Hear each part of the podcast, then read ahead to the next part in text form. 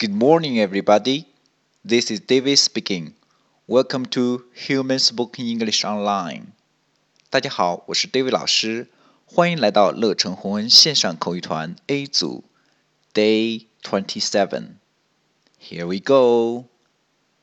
小萌的书包坏了，书包里的东西散落了一地。小新看到后跑了过来，来看看他们说了些什么。 Don't worry, let me help you. Thank you very much. You're welcome. OK，小新说的是 "Don't worry"，别担心，连起来，Don't worry，Don't worry，别担心。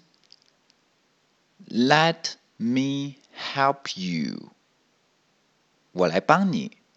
Let me help you，连起来。Let me help you. Let me help you. 小萌说：“Thank you very much，非常感谢。注意轻咬舌尖。Thank you, thank you, thank you very much.